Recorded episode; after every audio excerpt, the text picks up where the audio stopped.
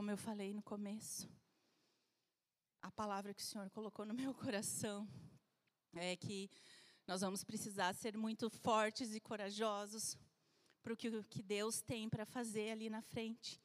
E Ele já nos preparou para isso, né? Porque Ele fala na palavra dele que os dias seriam maus, mas Ele fala que Ele estaria conosco.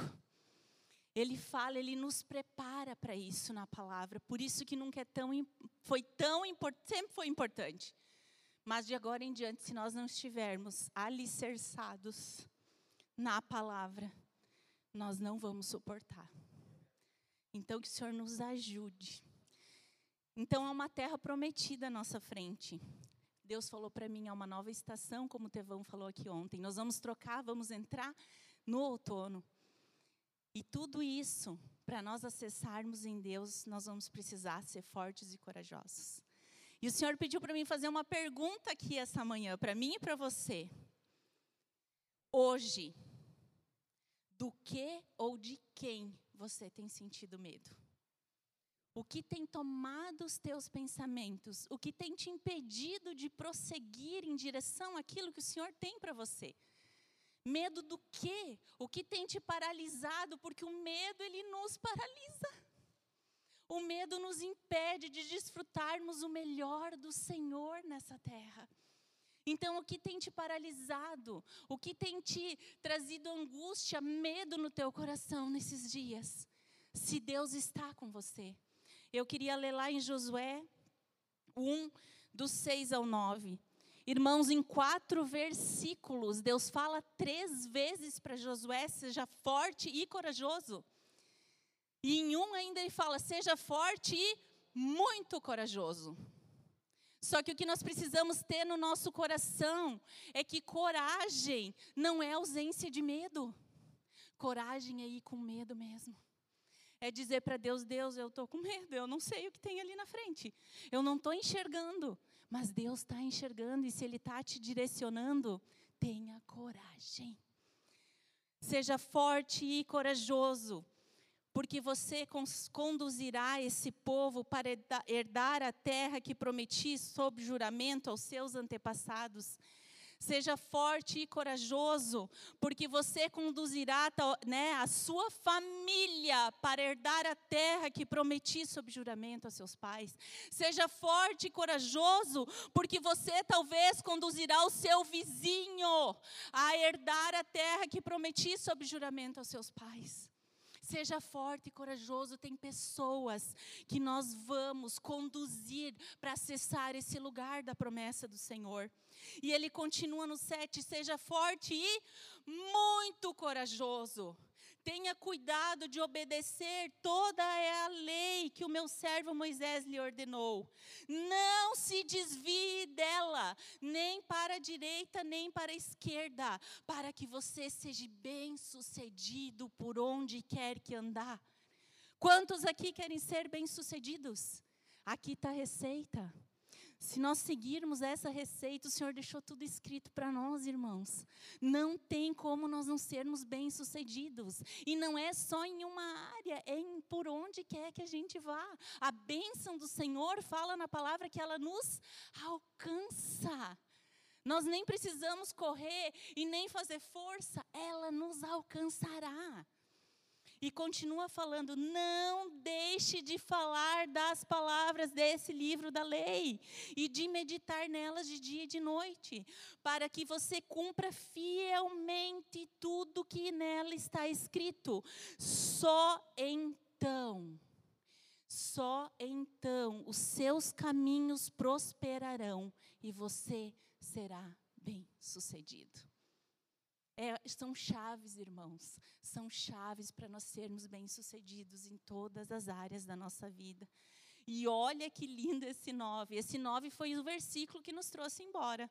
Esse nove foi a palavra que nós recebemos lá em Santa Rosa, exatamente sete anos atrás. Foi uma liberação do céu para nós estarmos aqui hoje. Ele falou assim: Não fui eu que lhe ordenei? Não fui eu que mandei vá para Santa Catarina? Não fui eu que ordenei para você estar aqui? Seja forte e corajoso. Olha aqui, ó. Se alguém está apavorado com a guerra, não se apavore. Não se apavore. Ele fala na palavra que isso tudo é necessário que aconteça. Em Mateus 24 fala: vocês vão ouvir de guerras e rumores de guerra, mas é necessário que aconteça. E nós não podemos nos apavorar, nós não podemos nos desanimar, pois o Senhor, o seu Deus, estará com você por onde quer que você andar. O mesmo Deus que vai estar com você quando tudo estiver bem, quando você estará celebrando, é o mesmo Deus que está com você no dia mau. Ele é o mesmo Deus. Mas havia um rio nessa história aqui, quando Deus fala todo, tudo isso para Josué, havia um rio lá na frente para ser atravessado e para acessar essa terra prometida, essa terra que emana leite e mel, essa terra da promessa do Senhor. Que eu e o Sandro, a gente tem muita convicção no nosso coração que essa terra prometida, hoje aqui, é um lugar no Senhor, é um lugar em Deus onde nós encontramos tudo aquilo que nós precisamos. Essa é a terra prometida. Então, irmãos, o que Deus colocou no meu coração é que nós não devemos ter medo, nós não podemos desanimar, não desanime. Talvez você chegou aqui hoje extremamente desanimado. O Senhor manda te dizer: não desanime, independente do que você tem visto, ouvido ou vivido. Por quê? Porque Deus estará conosco por onde quer que andarmos. Muitas vezes a gente está tão mal que a gente quer até se esconder de Deus. Ou é só eu? Tem dias que a gente está tão sobrecarregado, tá, ai Deus, que, meu Deus, que fardo é esse? Senhor, e a gente quer fugir até de Deus. Mas eu tenho uma boa notícia para te dar, não tem como fugir dele. Não tem como. Nós podemos fugir do pastor Ademir, nós podemos fugir do marido, nós podemos fugir do pai, de quem, dos filhos, do que for, mas de Deus você não vai fugir. Ele vai estreitar, ele vai te pôr num funil para que você cumpra aquilo que ele propôs para a sua vida, desde que você estava no ventre da sua mãe. E muitas vezes você está se sentindo assim, tá, o funil está estreitando, e você diz: Eu quero voltar para lá, eu não quero. Hum, não, desce. Desce. Se permita ser conduzido, direcionado e guiado pelo Senhor. Se permita andar nas mãos dele. Ele sabe o que ele está fazendo. Salmo 139, 7 12 fala assim: Para onde eu para onde poderia eu escapar do teu espírito? Para onde poderia fugir da tua presença? Se eu subir aos céus, lá estás. Se eu fizer minha cama lá na sepultura, também lá tu estás. Se eu subir com as asas da alvorada e morar lá na extremidade do mar, mesmo ali a tua mão direita me guiará e me sustentará. Não importa onde você vá, a mão de Deus vai te guiar e vai te sustentar. Você só precisa permitir que isso aconteça. Porque Deus age com naturalidade. Deus não age por força e por violência. Ele age pelo Espírito Santo. E continua falando: mesmo que eu dissesse que as trevas me encobrirão. Quantas vezes a gente fala, meu Deus, que opressão. Senhor, que difícil, mesmo que as trevas te encobrirem e que a luz se tornará noite ao meu redor, Olha que lindo isso aqui, irmãos. Verei que nem as trevas são escuras para ti. Não tenha medo. Não há treva que é escura para o Senhor. Se Ele estará com você, não há lugar para você fugir. E a noite brilhará como o dia, pois as pois para ti as trevas são luz nós podemos estar não enxergando nada. Sabe aquele dia que tu não está vendo nada? Só eu tenho aquele dia que eu digo, Deus, eu queria só ver uma luz no fim do túnel nessa situação. Sabe esse dia? Ele está contigo. E daqui a pouco, ó, a luz brilha e você consegue ver com clareza. Nós também não devemos ter medo, porque Deus não nos deu espírito de covardia. Irmãos, quem está aqui diante de vocês ministrando por anos? Meu marido está aqui anos. Não foram dias, não foram meses. Por anos foi escrava do medo. Anos. Por isso eu falei, Senhor. E ele falou para mim: não, vai lá, porque hoje você já entendeu.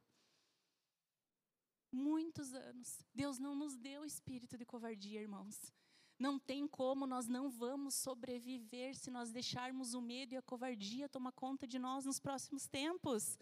Em 2 Timóteo fala assim, ó: "Pois Deus não nos deu espírito de covardia. Olha o que Deus nos deu através do Espírito Santo que veio habitar dentro de mim e dentro de você. Deus nos deu poder, poder que vem dele, poder que vem do alto. Por quê, pastora? Porque tem muitas pessoas para serem alcançadas. Deus se importa com pessoas, Deus se importa com salvação. Talvez muitas vezes você olhe e diz: Deus, você não está se importando comigo. Pois hoje Deus manda te dizer: sim, eu me importo com você, mas você já está em casa. E tem muita gente lá fora que ainda não chegou. E nós precisamos andar nesse espírito de poder, de amor que o pastor pregou segunda-feira. O amor que tudo crê, que tudo suporta, que decide ficar com prejuízo, que decide perder, que decide pedir perdão mesmo estando certo ou achando que está certo. Esse espírito está dentro de mim e de você. Um espírito de equilíbrio, que nós não estamos, ora lá em cima, aleluia, e glória a Deus, e ora nós estamos lá embaixo, oh vida, não, equilíbrio. Esse é o Espírito Santo. É o Espírito que dá disponível para mim e para você. Três, nós não devemos ter medo, porque o verdadeiro amor, o verdadeiro amor que vem de Deus, é Ele que lança fora todo medo. E eu estava falando com Deus que tem uma coisa ainda que eu preciso vencer, que é essa parte aqui eu já estou, né? Eu vou com medo mesmo. Né? Estou aqui, não, ah, coragem, isso é coragem. Mas tem algo que é que Deus tem queimado dentro de mim, que eu e o Sandro, a gente já, né, amor, nós vamos fazer, que é a minha carteira de motorista. E deu. Deu. Acabou. Entendeu? Acabou Satanás. Deu. Eu não sou escrava do medo, eu sou filha de Deus. Nós não somos escravos do medo. Nós somos filhos de Deus, Deus não quer o nosso mal, Ele quer o nosso bem. Pastora, mas por que, que eu estou passando por isso? Porque Ele quer o teu bem. Está sendo ruim e difícil, Ele te ama. Ele quer o teu bem, Ele está vendo ó, lá na frente. Talvez você não suportaria se Ele te desse o que você está pedindo hoje. E talvez você nunca vai suportar. E por isso que Ele não nos entrega algumas coisas. Então, em 1 João 4,18 fala assim: no amor não há medo. Pelo contrário, o perfeito amor expulsa o medo, porque o medo supõe castigo. Aquele que tem medo não está aperfeiçoado em amor. Nossa, isso crava o meu coração. Aquele que tem medo não está aperfeiçoado em Deus. Por quê? Porque na palavra fala que Deus é amor. Então, se eu tenho medo, eu não estou aperfeiçoado em Deus. Que o Senhor nos ajude a sair desses cativeiros, desses grilhões que têm prendido áreas das nossas vidas no medo, na insegurança, na covardia. Que nós sejamos nessa manhã batizados por um espírito de coragem que vem do céu. Esse espírito que o Senhor falou lá em 2 Timóteo. Mas há uma, e há uma, essa ordem do Senhor é para mim e para você hoje. Mas, pastora, que terra prometida é essa que está aí à nossa frente para ser conquistada? Sim, há um lugar em Deus. Só que quando o povo chegou lá, tinha um rio. Para chegar até esse lugar, para nós acessar alguns lugares em Deus, há um rio à nossa frente. Só que o que é esse rio? Eu falei, Deus, tá, mas o que é esse rio? E aí o Senhor falou assim, Patrícia, o rio simboliza aquilo que você não tem força para passar com o seu braço. Nós não vamos chegar à terra prometida, à terra da promessa. Nós não vamos chegar naquilo que o Senhor prometeu para mim e para você pela força do nosso braço. Não tem como atravessar esse rio na força do nosso braço, só na força do Deus Todo-Poderoso, que vai abrir as águas para nós passar. Esse rio também simboliza aquele lugar onde nós vamos precisar depender totalmente de Deus para chegarmos no lugar da promessa. Tem coisas que Deus está tirando de pessoas aqui. Deus está abalando as tuas estruturas, Deus está tirando a tua segurança. Porque como que você vai depender de Deus se você depende do teu marido, se você depende da tua esposa, se você depende do amor dos teus filhos, se você depende de um elogio? Então Deus está nos tirando algumas coisas nesse tempo. Porque para atravessar o Jordão, para nós chegarmos nesse novo nível, nessa nova estação, nesse lugar da promessa daquilo que o Senhor tem para mim e para você, nós vamos precisar depender inteiramente totalmente dEle. E em Josué 3, eu já estou terminando. Em Josué 3, Deus dá três direções claras para o povo que eu creio que são direções para nós, para nós para que nós possamos chegar nesse lugar, nesse novo nível, nessa terra, nesse lugar de descanso em Deus. E primeiro que o Senhor falou comigo é assim, Patrícia, sigam a presença. Andem comigo e sigam a presença. Lá em Josué 3:3 fala assim, ó: e deram esta ordem ao povo: quando virem, quando virem a arca da aliança do Senhor, o seu Deus, e os sacerdotes levitas carregando a arca, saiam das suas posições e sigam-na. Naquele tempo, a arca da aliança ela era carregada pelos levitas e pelos sacerdotes. A arca da aliança simboliza a presença de Deus. Hoje, depois da morte de Jesus, o véu foi rasgado. E quando nós aceitamos Jesus e o Espírito Santo de Deus vem habitar dentro de nós, nós carregamos a presença de Deus. Mas isso para nós é uma coisa tão tratada com tanta displicência. O mesmo poder que ressuscitou Jesus dos mortos, o mesmo poder que ressuscitou Lázaro, o mesmo poder que curou os leprosos, o mesmo poder habita dentro de mim e de você. E nós andamos como se isso fosse a coisa mais natural e normal. E não é sobrenatural o que habita dentro de nós. Pensar que um Deus tão grande escolheu nós para habitar. E aqui o que, que ele está falando? Eu vou transferir para os dias de hoje. Quando vocês verem a minha presença, sigam a minha presença, andem na minha presença, saiam das suas posições e sigam-na. Sai do lugar de comodismo, sai do lugar que você está parado, sai da onde você caiu e siga a presença. A presença vai te levar até a beira do rio para você atravessar e acessar esse lugar de promessa. É a presença que vai nos conduzir, a presença de Deus. O segundo é santifiquem-se. E aqui está aquilo que o pastor Sandro falou: vestes limpas, vestes novas, vestes de santidade. Em Josué 3,5 fala assim: Josué ordenou ao povo: santifiquem-se, pois amanhã o Senhor fará maravilhas entre vocês. Quantos querem ver maravilhas do Senhor à nossa frente? Vamos buscar a santidade, aquilo que o pastor pregou na segunda-feira, sem a qual ninguém vai ver o Senhor. Nós temos um foco, nós temos um objetivo e não tem nada a ver com as coisas desse mundo. O nosso foco tem que ser a eternidade. Eu falei para o Sandro, eu não sei quanto a vocês, mas o meu espírito ele tem uma saudade de casa. Uma saudade de casa. E eu falo, Deus, o que, é isso? Mas quando Ele habita em nós, há uma essência, né? Uma essência da eternidade que está aqui dentro, está dentro de mim e de você. E aí a gente sente saudade de casa, porque não tem melhor lugar para estar do que na casa do Pai. Terceiro, coloquem o pé no rio. Aqui é um ato de coragem. Você não vai ver nada, aquele riozão na sua frente, mas lá você sabe que lá você vai acessar esse lugar. Lá está a terra prometida, mas você precisa pôr o pé. Sabe, irmãos, tem coisas que Deus não vai fazer por nós.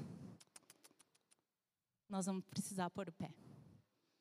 Tem coisas que Deus faz, mas tem coisas que nós precisamos fazer.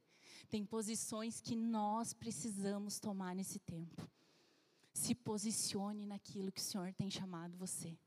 Você vai ver o Jordão abrir diante dos seus olhos e você não vai precisar daí sim fazer nada. Ele vai abrir o rio, mas você vai precisar pôr o pé. Não tem, ninguém vai poder pôr o pé por você. Os pastores não vão poder pôr o pé por você. Você vai precisar pôr o pé. Fala assim: o Jordão transborda em ambas as margens naquela época da colheita. Quer dizer que o rio estava maior do que normalmente ele era. Assim que os sacerdotes que carregavam a arca da aliança, quem são os sacerdotes hoje? Que carregam a arca da aliança, a presença do Senhor? Somos eu e você. Em, em 2 Pedro 2, 1 Pedro, perdão, 2:9 fala que eu e você somos a geração eleita, o sacerdócio real, a nação santa e um povo exclusivo de Deus. Isso já deveria ser muito mais que suficiente para nós muito mais. Assim que os sacerdotes que carregavam chegaram ao Jordão, seus pés tocaram as águas. E a correnteza que descia parou de correr e formou uma muralha a grande distância. Não parou nos pés, irmãos. Quando eles colocaram o pé no Jordão, a água não parou aqui. A água parou uma longa distância, o que significa que nós vamos botar o pé no Jordão e nós vamos olhar e vamos dizer: Senhor, o Senhor me pediu, eu te obedeci, eu estou aqui com o pé no Jordão, mas eu estou olhando e essa água não para, essa água não para, essa água não para, essa água não para. E muitas vezes o que, nós fazemos? Tiramos o pé. Não é para mim, não foi o Senhor que falou, não vou, eu desisto, não, está muito difícil. Eu achei que o Senhor já ia fazer. Eu achei que aquela promessa que eu recebi, no dia, no outro dia, minha vida já ia estar mudada. Não, fica com o pé. Se algo que o Senhor quer falar para mim e para você essa manhã, fique com o pé no Jordão. Talvez você não esteja vendo nada. Daqui a pouco o rio vai começar a baixar. E vai secar de uma maneira e a gente vai atravessar de pé enxuto para essa terra. Perto de uma cidade chamada Dan, nas proximidades de Geratã. E as águas que desciam para o mar de Arabá, o mar salgado, escoaram totalmente. E assim o povo atravessou o rio em frente a Jericó.